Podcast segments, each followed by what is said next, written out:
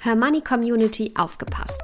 Seit sieben Jahren arbeiten wir von Hermoney daran, dass wir euer Safe Space für alle finanziellen Themen werden. Und jetzt wird aus dieser Vision endlich Realität. Das komplette Angebot von Hermoney gebündelt auf einer Plattform. Videokurse, Community-Bereich, Club-Webinare, Coaching-Sessions, Rentenlückenrechner und vieles mehr erwarten euch. Mehr Infos findet ihr unter hermoney.de slash club.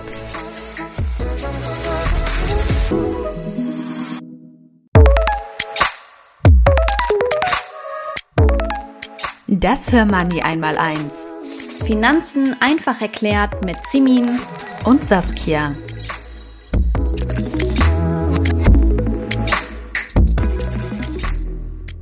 Hallo liebe Simin. Hallo. Wir widmen uns ja heute einem Thema, das den meisten aktuell so richtig wehtut. Vor allem Menschen, die ohnehin schon wenig Geld haben. Der Inflation. Und ich denke, wir sind uns einig, wenn wir sagen, dass eigentlich jeder dieses Wort kennt und zumindest schon gehört hat.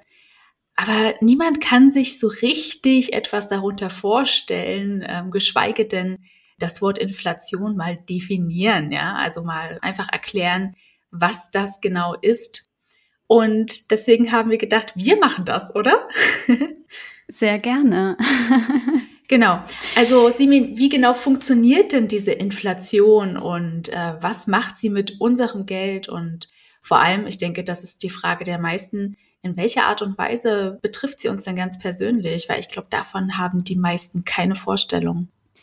Ganz vereinfacht gesagt bedeutet Inflation Folgendes. In einem Land oder in einer Marktwirtschaft ändern sich die Preise von Waren und Dienstleistungen ja laufend. Manche Produkte werden teurer, andere günstiger. Wenn aber jetzt das allgemeine Niveau der Preise von Waren und Dienstleistungen steigt, also nicht einzelne Waren und Dienstleistungen, sondern das allgemeine Niveau, dann spricht man von einer Inflation. Das bedeutet, der Wert unseres Geldes sinkt. Ja, und da haben wir ja auch so gern unser Eisbeispiel. Früher hat man für eine Kugel Eis 50 Cent bezahlt. Jetzt sind es in den Großstädten teilweise 1,50 Euro oder 2 Euro. Das heißt, unser Geld hat bei anhaltender Inflation künftig weniger Kaufkraft als bisher. Und ich glaube, dass dieser Kaufkraftverlust von den meisten ganz, ganz stark unterschätzt wird. Ich glaube auch, das ist etwas, ja, wie du eben schon gesagt hast, die, die meisten kennen den Begriff, gerade jetzt auch bei der aktuellen Nachrichtenlage wird es den, der einen oder anderen sicher schon untergekommen sein. Oder sie hat es bemerkt durch höhere Rechnungen an der Supermarktkasse. Aber prinzipiell ist, ist die Inflation aus meiner Sicht auch etwas, was die wenigsten bei ihren Finanzen mitdenken. Ähm, vielleicht ist es auch ganz spannend, mal auszurechnen oder zu zeigen, was bedeutet die Inflation für uns Konsumentinnen konkret. Also wir haben jetzt gesagt, gut, ähm, wir haben einen Kaufkraftverlust, aber wenn man das mal durchrechnet, mhm. angenommen, auf äh, einem Girokonto befinden sich 10.000 Euro und dieses Geld rühren wir nicht an, sondern sparen es einfach für einen bestimmten Zweck auf unserem Girokonto. Dann wollen wir vielleicht nach fünf Jahren unser Geld abheben und natürlich stehen da dann noch diese 10.000 Euro. Der Unterschied ist nur, der Wert des Geldes hat sich über die Zeit verändert und zwar bei, im Falle der Inflation verringert. Die 10.000 Euro sind durch die Inflation bei einer angenommenen Inflation von zwei Prozent jetzt nur noch 9.057 Euro wert. Das bedeutet, wir haben einen Kaufkraftverlust über die Zeit von 943 Euro. Wahnsinn. Und jetzt kann man natürlich sagen, gut, aktuell sind wir bei weit über zwei Prozent. Aber Saskia, warum rechnen wir denn bei Hermanni in der Regel mit den zwei Prozent? Ja, das ist ja so das angestrebte Inflationsziel der Europäischen Zentralbank, kurz EZB. Die versucht damit einfach das Preisniveau stabil zu halten. Genau. Und ich glaube, ähm, das ist auch wichtig, auch zur aktuellen Zeit zu oder, oder in, in jeder Zeit zu beachten. Die äh, monatlichen Inflationsraten, wenn wir jetzt im Moment ähm, Inflation von sieben, acht Prozent oder äh, was haben, dann ist das natürlich immer ein kurzfristiges Bild. Langfristig rechnen wir bei unseren Beispielen immer mit zwei, mit den zwei Prozent weil erfahrungsgemäß die EZB das zwar nicht immer schafft, das zu halten, aber es eben deutlich konservativer ist als mit oder oder sagen wir mal realistischer ist als mit diesen exorbitanten Summen zu rechnen. Ja, das stimmt. Also diese zwei Prozent, die sind schon einigermaßen realistisch. Ich habe auch noch mal geschaut. Wir haben ja einen ganz tollen Artikel auf hermoney.de äh, zum Thema Inflation und wir haben selbst einen Inflationsrechner gebaut. Den könnt ihr gerne benutzen. Simin, der Text war übrigens auch von dir, habe ich gesehen. Ja. Genau. Und da geht es auch um die durchschnittliche historische Inflationsrate. Und wenn man zum Beispiel den Zeitraum 1991 bis 2020 betrachtet, also 20 Jahre, da lag die Inflationsrate bei 1,68 Prozent. Wenn man jetzt ja. mal ja, sich das beispielhaft an 100 Euro vorstellt, dann waren diese 100 Euro, die man 2020 hatte, im Jahr 1991 beispielsweise noch 161,68 Euro wert. Also da sieht man mal, was aus dem Geld wird oder auch leider nicht wird. Ja, das ist auch spannend, dass, sich das umgekehrt mal mhm. anzuschauen. Ne? Nicht nur, was wird mein Geld in Zukunft wert sein, sondern was war es ja. mal wert. Dazu, ja, nutzt gerne, wie, wie du gesagt hast, das ja, nutzt gerne unseren Inflationsrechner. Ich finde es total spannend, damit ein bisschen zu experimentieren und zu schauen, womit kann ich rechnen und äh, ja, da einfach mal selber so ein bisschen so Erfahrungen zu sammeln, damit was bedeutet die Inflation für mein Geld. Das ist ja auch ein bisschen abstrakt. Ich finde das auch sehr interessant, mal die persönliche Inflationsrate auszurechnen. Und das geht zum Beispiel auf der Seite des Statistischen Bundesamtes. Ich verlinke euch beide Rechner in den Show Notes. Genau, ich muss ja persönlich sagen, ich habe das auch mal versucht. Ich finde es auf der einen Seite zwar spannend, aber auf der anderen Seite muss ich sagen, es ist schon enorm kompliziert. Also dieser mhm. Rechner ist schon sehr detailliert sehr. und da muss man schon ein bisschen Zeit für aufwenden. Ne? Ja, definitiv. Aber es ist trotzdem spannend, weil wie du sagst, die Frage ist ja immer auch, wie wird denn eigentlich die Inflation berechnet? Und da ähm, ist es eben wichtig äh, zu wissen, das ist natürlich, sind natürlich alles allgemeine Durchschnittszahlen und natürlich kann es sein, je nach Kaufverhalten, je nach eigenem Kaufverhalten kann die Inflation, die eigene Inflation anders ausfallen, als das für den Durchschnitt der Fall ist. Genau. Jetzt hast du auch die Berechnung der Inflation angesprochen und die schauen wir uns jetzt an. Berechnet wird die Inflation vom Statistischen Bundesamt, und zwar anhand eines fiktiven Warenkorbs, der den durchschnittlichen Konsum einer durchschnittlichen deutschen Familie darstellen soll. In diesem Warenkorb sind hauptsächlich drei Konsumkategorien enthalten. Das sind zum einen Waren des täglichen Gebrauchs, zum Beispiel Lebensmittel, aber auch langlebigere Konsumgüter wie zum Beispiel Autos. Und zuletzt Dienstleistungen. Hierzu gehören zum Beispiel Versicherungen, aber auch der Friseurbesuch fällt hier runter. Wenn dieser fiktive Warenkorb aktuell 100 Euro wert ist und im nächsten Jahr 102 Euro, dann liegt die Inflation bei 2 Prozent. Wir haben uns ja auch zu Beginn die Frage gestellt, inwiefern uns die Inflation persönlich betrifft. Und ich denke, verdeutlichen sollten wir uns an dieser Stelle, dass sie uns alle betrifft, denn Mieten, Unterhaltszahlung und auch andere langfristige Zahlungen werden oft an die Entwicklung des Verbraucherpreisindexes gebunden, damit ihr echter Wert gleich bleibt. Ja, das stimmt. Gerade bei Mieten ist das ein wichtiges Thema. Auch es gibt diese Mietverträge, die an den Verbraucherpreisindex angeschlossen sind sozusagen oder gebunden sind. Und diese Mieter sind in der Gefahr, bei einer hohen Inflationsrate, wie wir es jetzt im Moment erleben, in, in schwierige Situationen zu geraten. Ne? Mhm. Und weil du sagst, wir haben jetzt auch schon öfter über die hohe Inflation derzeit gesprochen und äh, Laien kommen dann manchmal auf die Idee zu sagen, wir haben gerade eine Hyperinflation.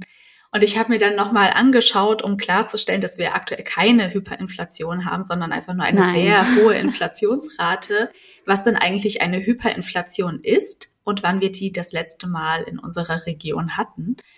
Also von einer Hyperinflation spricht man bei Inflationsraten von über 50 Prozent und davon sind wir noch sehr, sehr weit entfernt und bleiben es hoffentlich auch. Ja. Und das letzte Mal hatten wir eine Hyperinflation im Deutschen Reich und zwar zwischen 1914 und 1923. Damit ihr meine Vorstellung davon habt, Im Oktober 1923 betrug die Inflationsrate 29.525 Prozent. Ja.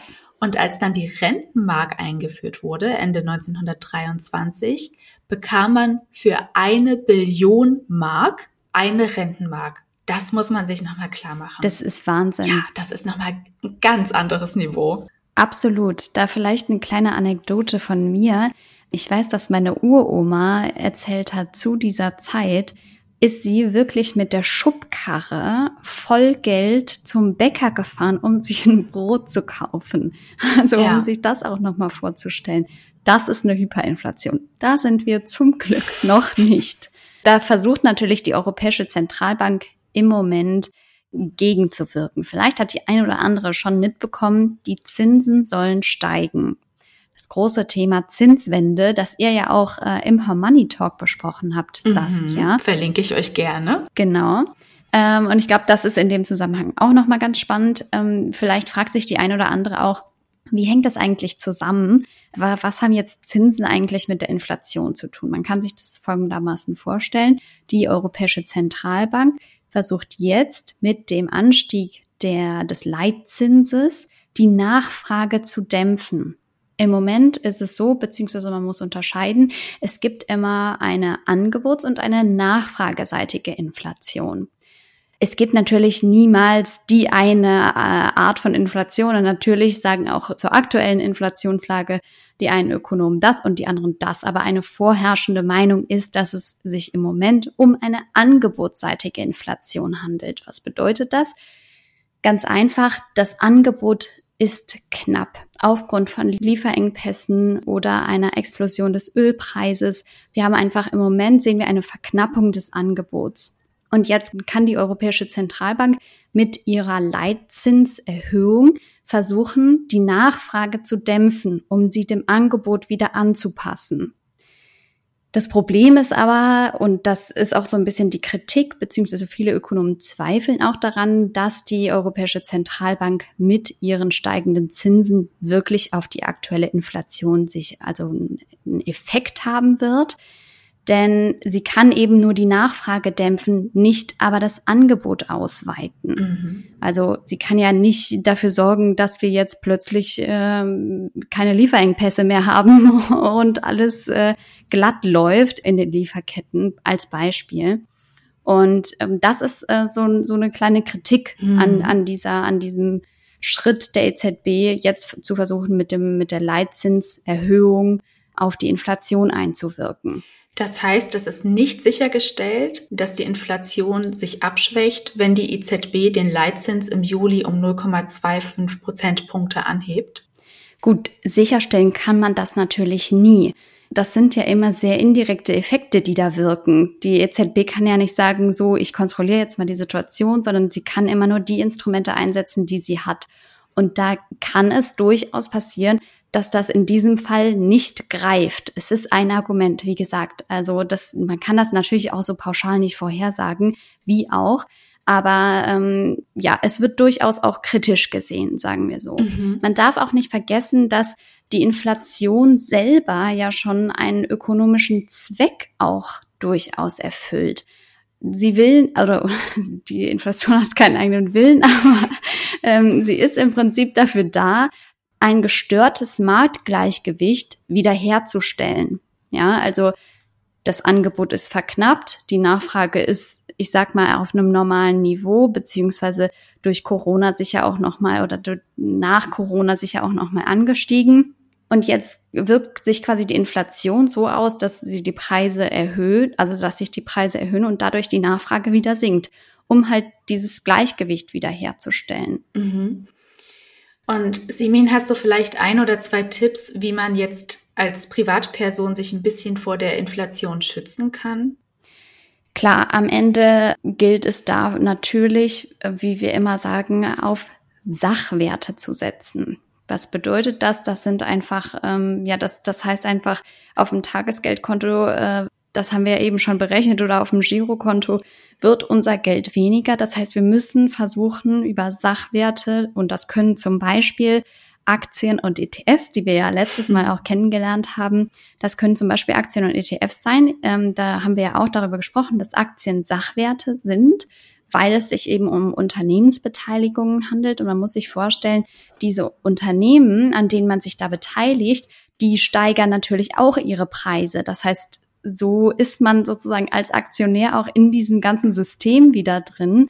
Und das ist eine Möglichkeit, sein Geld eben inflationsgeschützt anzulegen. Mhm. Bei aktuellen, bei den aktuellen Börsenlagen ist es natürlich auch schwierig, weil alle, die vielleicht schon ein Depot haben oder auch nicht, sehen auch vielleicht an den aktuellen Nachrichtenlagen, es sieht nicht gut aus an, an den Märkten.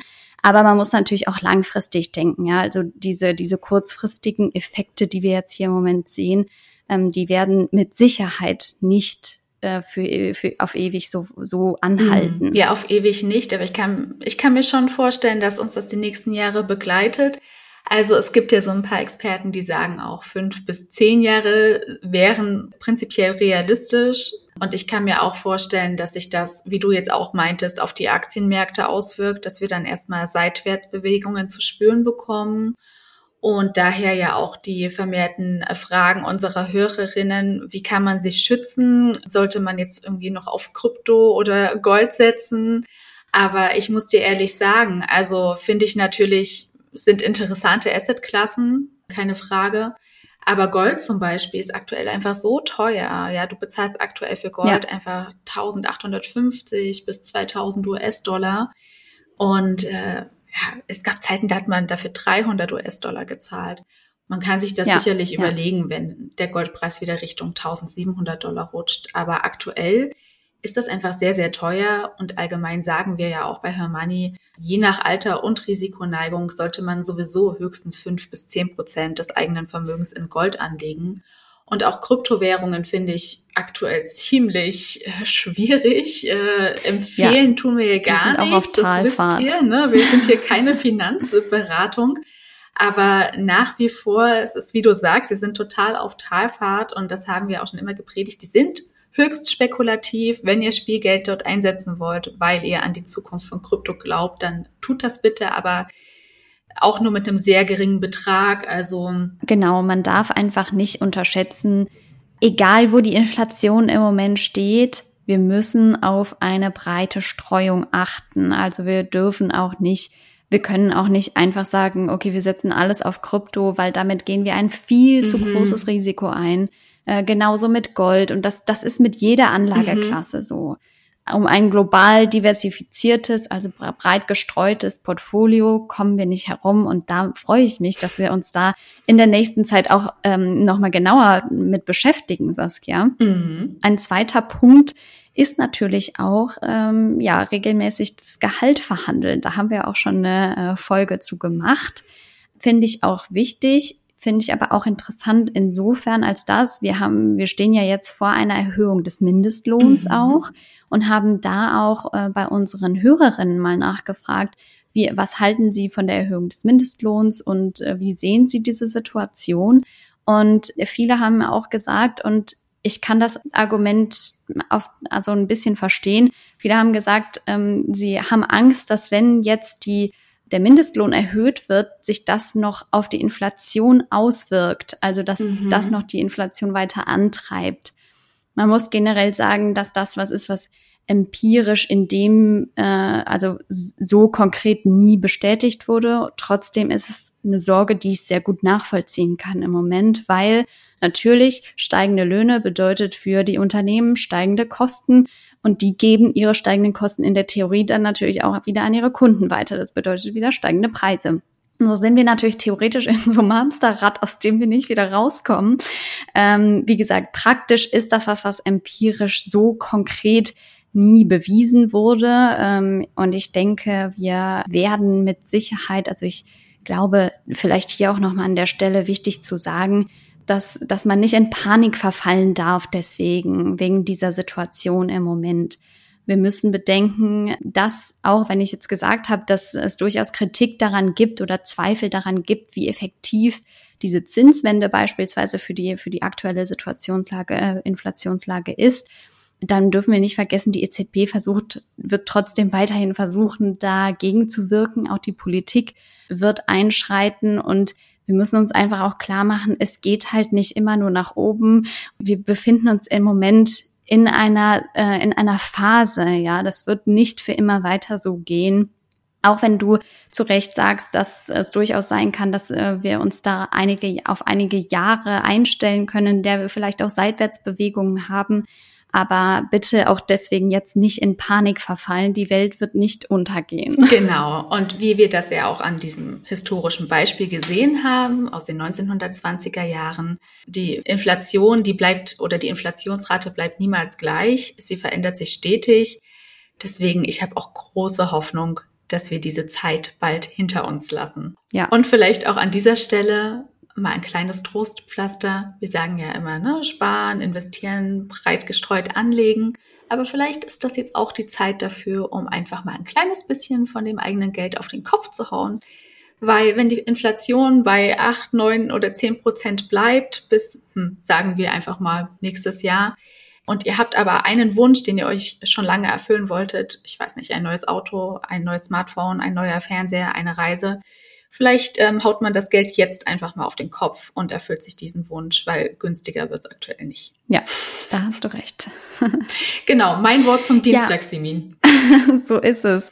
Ja, vielen Dank, Saskia, für diese spannende Folge. Ähm, ich glaube, wir konnten ein bisschen aufklären über das Thema. Ich hoffe, ähm, wir konnten auch einige ähm, Unklarheiten beseitigen, die vielleicht die ein oder andere Hörerin zu dem Thema noch hat. Wenn ihr noch Fragen habt, dann schreibt uns wie immer gerne an podcast.hermoney.de oder auf Instagram, Facebook, auf allen Kanälen, auf denen ihr uns erreichen könnt.